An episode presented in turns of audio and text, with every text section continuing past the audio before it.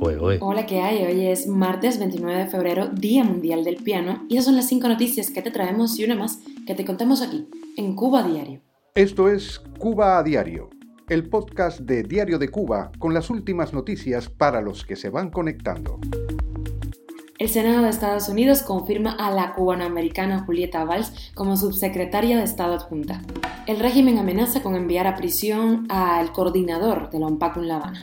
La prensa oficial juega con la paciencia de los cubanos y dice en un artículo que la leche de cucaracha es nutritiva. Una veintena de artistas internacionales van a participar en el Festival Habana World Music organizado por M. Alfonso. Y te contamos la última hora de la invasión de Rusia a Ucrania. La ciudad de Irpin, cercana a Kiev, ha sido liberada de los invasores rusos, según el alcalde de la ciudad. Y también ha habido acercamientos en esas conversaciones de paz que se celebran hoy en Turquía. Esto es Cuba a Diario, el podcast noticioso de Diario de Cuba. Felicitamos a la cubanoamericana Julieta Valls Noyes, que ha sido elegida como subsecretaria de Estado adjunta en el Departamento de Estado de Estados Unidos, así lo reportó Radio Televisión Martí.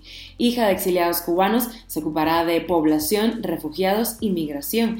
Del año 2013 a 2015, la diplomática se desempeñó como subsecretaria adjunta de la Oficina de Asuntos Europeos y Euroasiáticos y entre 2011 y 2013 como secretaria ejecutiva adjunta de la Cancillería y el opositor cubano Saqueo Báez Guerrero, coordinador del OMPACO en La Habana, fue arrestado y amenazado por agentes de la seguridad del Estado y la policía ayer lunes cuando se encontraba en su vivienda. Así lo denunció en sus redes sociales. Un instructor de Villamarista lo amenazó con enviarlo a prisión por ser proclive a cometer delitos de sedición o incitación a delinquir.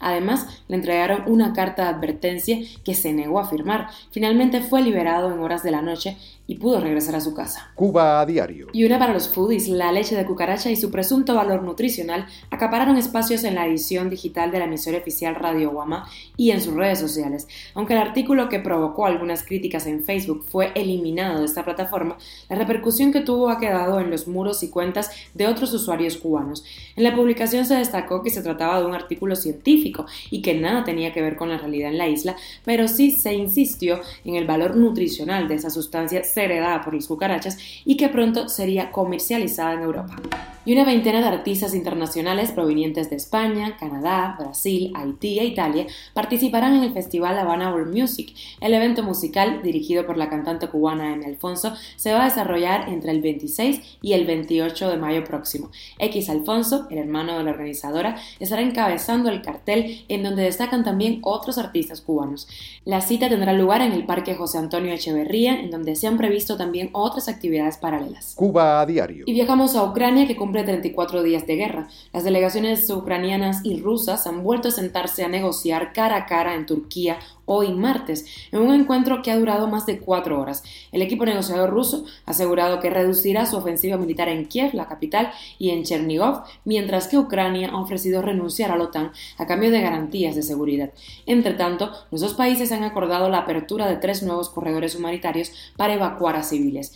La ciudad ucraniana de Irpin, a las puertas de Kiev, ha sido liberada de las tropas rusas, según confirmó el presidente de Ucrania, Volodymyr Zelensky, quien sin embargo pidió calma, pues el el sur del país continúa asediado por Rusia. Y la extra tiene que ver con la guerra. El miedo nuclear ha disparado en el mundo el interés por los búnkeres y los refugios, que pueden costar entre 55.000 euros y 180.000 euros, aunque también los hay de lujos. Así que esa cifra es ascendente. Esto es Cuba a Diario, el podcast noticioso de Diario de Cuba, dirigido por Wendy Lascano y producido por Raiza Fernández. Y antes de despedirme te cuento que ya está en la página de Diario de Cuba la entrevista que le hice a Daniel Ogando, el modelo cubano, que era constructor, es de Santi Espíritu, vive en Miami, pero se convirtió en una estrella de la moda, en un modelo que está además poniendo el nombre de Cuba bien en alto en un concurso en Tailandia. Él ha sido considerado como uno de los hombres más bellos del mundo. Así que, ve que, bueno, que la cosa está candente.